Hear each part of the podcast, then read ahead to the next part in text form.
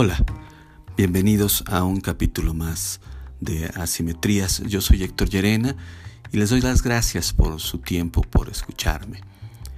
En esta ocasión quiero platicarles acerca de los amlopentidos. Este término que escuché un día refiriéndose a toda la gente que votó en 2018 por Andrés Manuel López Obrador y que hoy está arrepentida de haberlo hecho por muchas circunstancias. Espero les parezca interesante.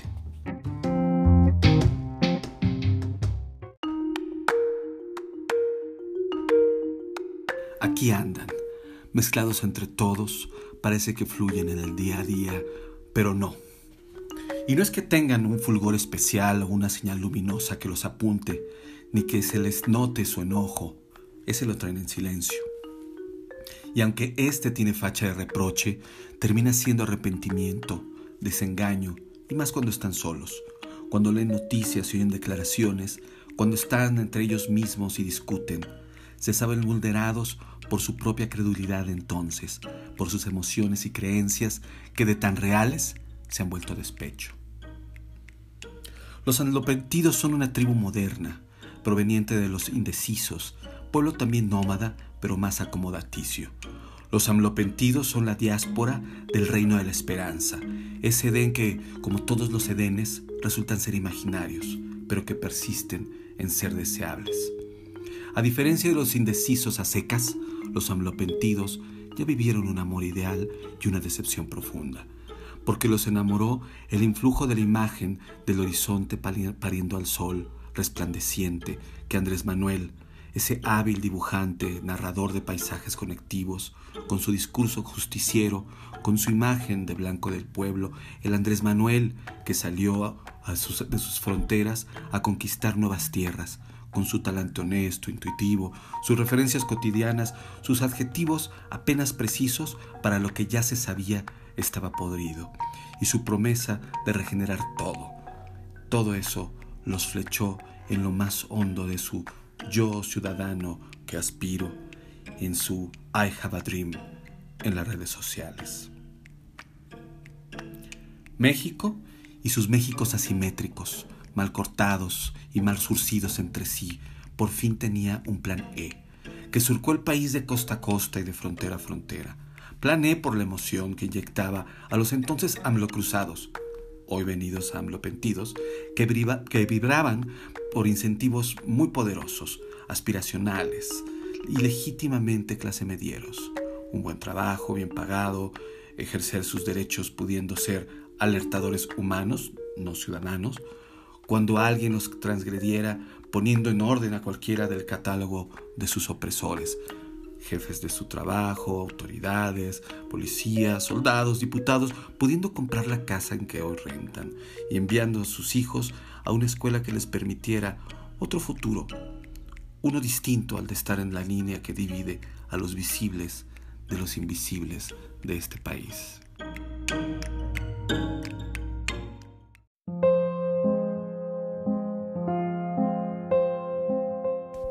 Pero ya a la hora de la hora, el presidente se ha empeñado en estigmatizar, atacar y hasta hacer sorna de muchas creencias que están en el corazón de la identidad de la clase media, como la educación, que es la plataforma conceptual de lanzamiento de los sueños de ellos, la cultura, expansión gozosa del espíritu aspiracional, el mérito, que es la unifila para la ventanilla donde se entregan los premios de la vida, y la innovación, por ejemplo, como praxis para llegar más rápido al futuro. La 4T, en su narrativa de contrarios, enfrenta la educación contra el titulismo, al mérito contra la justicia, a la cultura contra otros rubros presupuestales más importantes para el pueblo, a la ciencia contra las tradiciones, a los derechos humanos contra la sabiduría popular, a la preservación del medio ambiente contra el desarrollo, al PIB contra la felicidad, y crea crea estos polos y sobre todo un sistema de falsos excluyentes que no solo distorsionan la visión de muchas personas, sino que además nos enfrenta en nuestro más profundo sentido social de pertenencia.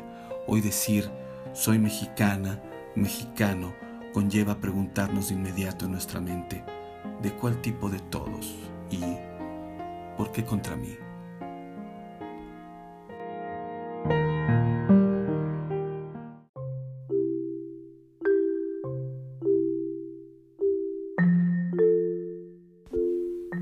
Hace unas semanas se publicó una encuesta nacional del diario El Financiero sobre las preferencias del voto hacia 2021. En ella, el 59% de las y los entrevistados dicen no saber por quién van a votar. Y el otro 41% se decanta entre Morena, 18%, PAN 10%, PRI 8% y 7% por otros partidos. Podría decirse que hacia una elección intermedia entre las presidenciales, como será la del próximo año, no es extraño encontrar altos niveles de indecisión, y más a un año previo. Sin embargo, desde el año pasado, la mayoría de las mediciones muestran una diferencia cada vez más grande entre las percepciones positivas del presidente contra las de su partido, en línea con la tendencia de caída en las preferencias electorales proyectadas justo para Morena.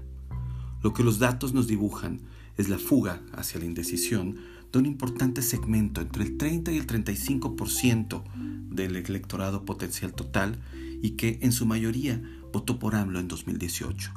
Por supuesto que el presidente y su equipo tienen este y otros datos y al ver que su actitud y sobre todo su discurso no cambia y más se recrudece, se puede asumir que los AMLOpentidos pueden irse asumiendo como AMLO olvidados.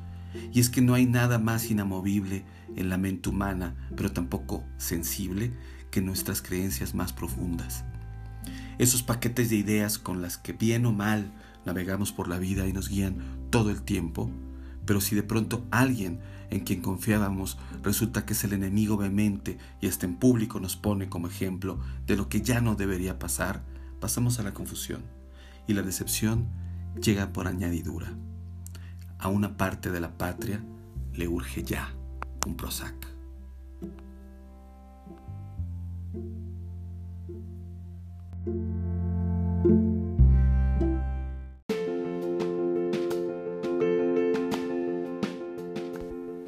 ¿Y qué? ¿Nos vamos a pasar la vida vocitexteando a favor y en contra de la 4T? ¿Atacando, defendiéndonos y contraatacando todo el tiempo? Entonces desde la oposición se escucha el grito ahogado. Vamos a unirnos. Si nos sumamos, somos más que ellos y revoquémosles el mandato en 2022. Y al oír eso, oigo a quien podría proponer que para acabar con el robo de casas de un barrio, pues, lo que hay que hacer es una cadena humana alrededor de todas las casas todo el día y la noche y así verás que ya nadie nos roba. Claro, que una ruta es la suma de mayorías para competir por una mayoría. Pero eso en México no es tan sencillo. No se puede hacer siempre ni en todos lados. Además, por reglas jurídicas, las lógicas de las coaliciones y las alianzas tienen también muchas limitaciones. En la práctica también, los partidos, las figuras, los gobernadores, los líderes tienen agendas, cada una muy diferentes. Y ya vimos que el lugar común también aplica para esto. No hay un México, hay muchos. La oposición yo creo que debe empezar a trabajar ya su proyecto de 4, 5, 6, 7, 8 pistas y los ciudadanos debemos empezar a identificar aliados y contrincantes. Señoras y señores conservadores, fifís, de derecha, ciudadanos activos o la etiqueta que quieran usar, como opositores de la 4T. Señoras y señores chairos, progres, protagonistas del cambio, o la etiqueta que quieran usar como defensores de la 4T. Presentes.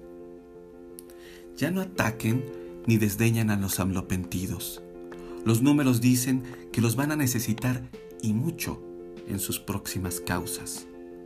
Usar sus funciones superiores cerebrales y su tiempo para analizar y descalificar las creencias de esta tribu es igual o más inútil que quejarse de la hora en la que sale el sol.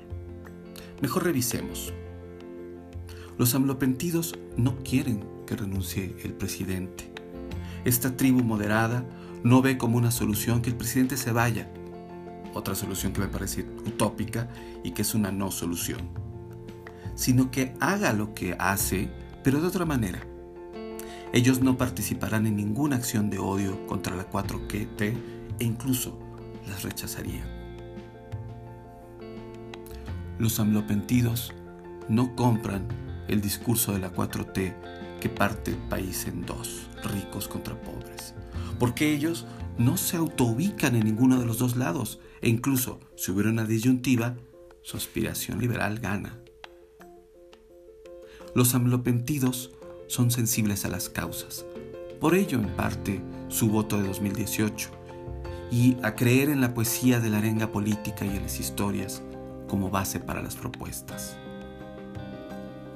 Los amlopentidos no cambian su voto en retrospectiva, ni son cuatro transformistas, pero mucho menos buscan la restitución de los regímenes anteriores.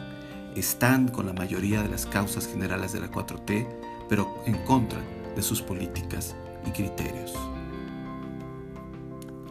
Los amlopentidos no son ni la mitad de incendiarios que pueden ser los Super 4T Pro o los anti-anti-anti-chairos. Si los convocan a radicalizarse o los siguen fustigando, preferirán, irse al exilio de la abstención y entonces este país se lo habremos dejado a las maquinarias clientelares y a los mecanismos de promoción electoral, eufemismo con el que se dominan las acciones partidistas ilegales.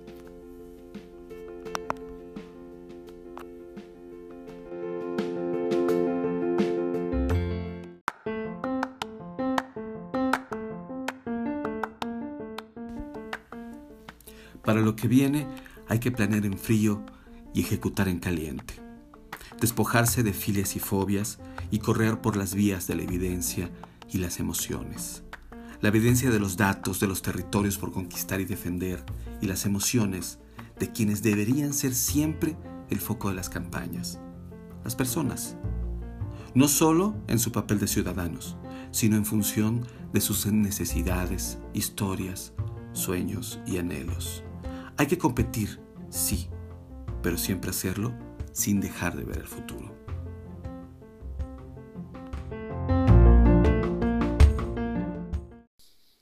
Gracias por escuchar Asimetrías. Yo soy Héctor Llerena y les dejo aquí mis redes sociales para cualquier comentario, para cualquier sugerencia, algo que hagamos para mejorar este espacio. Siempre va a ser muy bien recibido. Estoy en Twitter, en arroba hyerena con doble L y en la página web que es hyerena.com Muchas gracias.